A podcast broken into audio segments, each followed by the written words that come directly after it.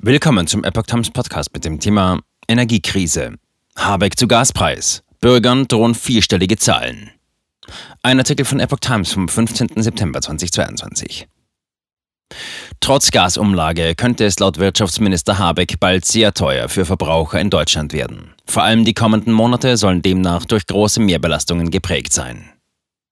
Bundeswirtschaftsminister Robert Habeck sieht auch jenseits der geplanten Gasumlage große Mehrbelastungen auf die Verbraucherinnen und Verbraucher in Deutschland zukommen.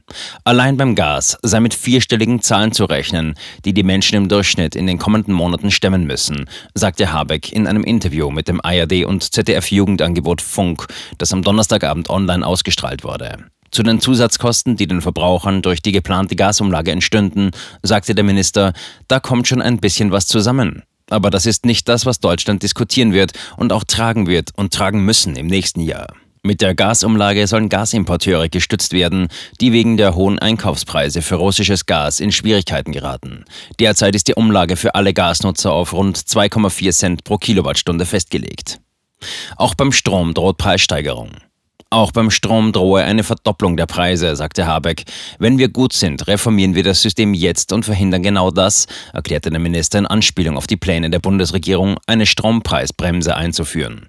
Der finanzielle Druck ist enorm, sagte Habeck zur allgemeinen Lage für die Menschen im Land.